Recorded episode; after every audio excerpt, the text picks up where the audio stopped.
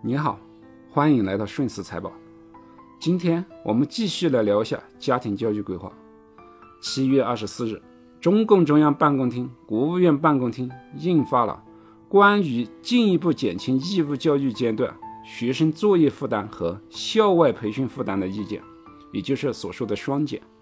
双减对学生的减负还没有发挥作用，在股票市场上首先就掀起了巨浪，美股跌。美股低完，中概股低，中概股低，中概股低完，港股低，港股低完，A 股低，硬是低得个稀里哗啦。再加上招生分片及摇号制度的改革，学区房的改革，教育的机会公平性有所提升。但现实是，最后的高考录取竞争还是那么的激烈。从过往全国高考的平均录取率来看，一百个考生，九八五院校录取一个。二幺幺院校录取两个，本科录取二十二个，大专录取二十二个，也就是说，还有一半以上的考生没办法进入到大专及以上的院校。未来五到十年，高考的人数虽然会有所减少，录取率会提高一些，但那也只是杯水车薪，解决不了什么大的问题。这些数据看得让人有些焦虑，但是对于中产阶层的你来说，其实不用那么焦虑，因为目前的你。比很多小孩的家长已经具备了两个优势，只要利用起来，你的小孩就可以甩开其他同龄人好几条街。首先，你和你的小孩可以拥有良好的亲子关系。中产家庭的父母一般工作的时间都比较稳定，拥有一定的空闲时间来陪孩子。父母一般都受过良好的教育，与孩子的交流互动中，能教给孩子很多良好的习惯，还有知识。父母是孩子的榜样，孩子的成长很大方面都受到父母的影响。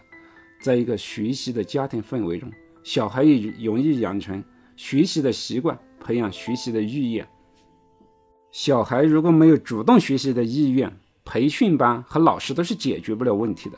这就是为什么有些小孩天天在送培训班，成绩却上不来的原因。要让小孩拥有学习的意愿，只有靠父母的诱导陪伴。找到能刺激小孩感兴趣的点，并且不停地进行激励。小孩如果没有主动学习的意愿，培训班和老师是解决不了问题的。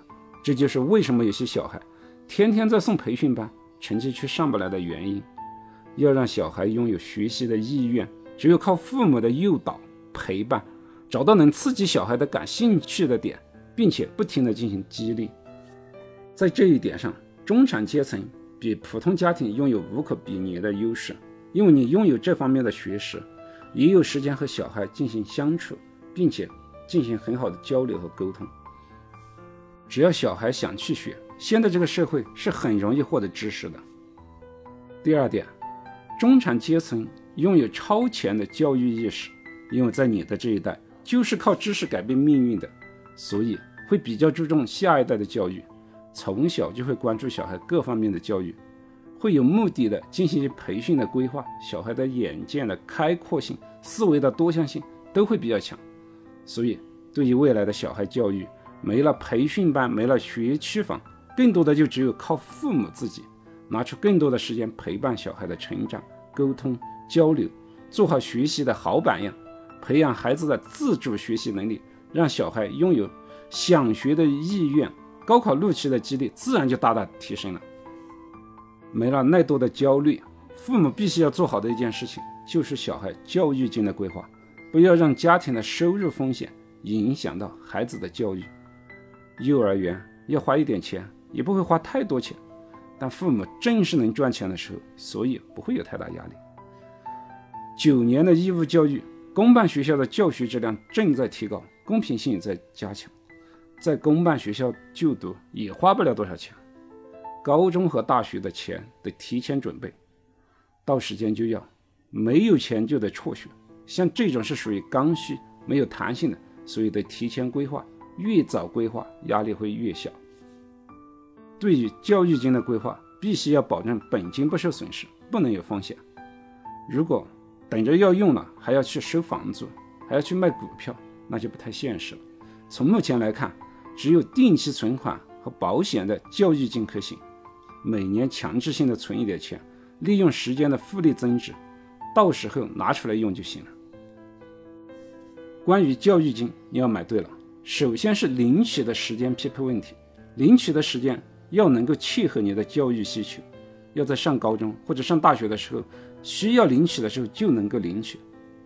第二个，收益上当然尽可能要高一点，但是现在目前市面上的一些分红型保险可能不太适合，还是要买一些专属的教育金。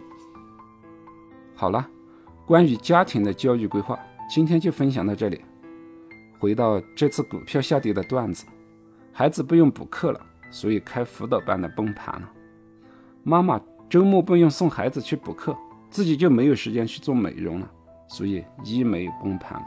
孩子不送去辅导班，爸爸也没时间出去喝酒了，所以白酒也崩盘了。总之，以后的孩子教育得靠宝爸宝妈们多花点时间陪孩子学习，多花点时间提升自己。能够在孩子的成长路上多一些有益的辅导，你的时间花在哪里，结果就会在哪里。感谢您的聆听，如果喜欢，请点击订阅按钮，欢迎在评论区留言和点赞。顺思财宝，下期再见。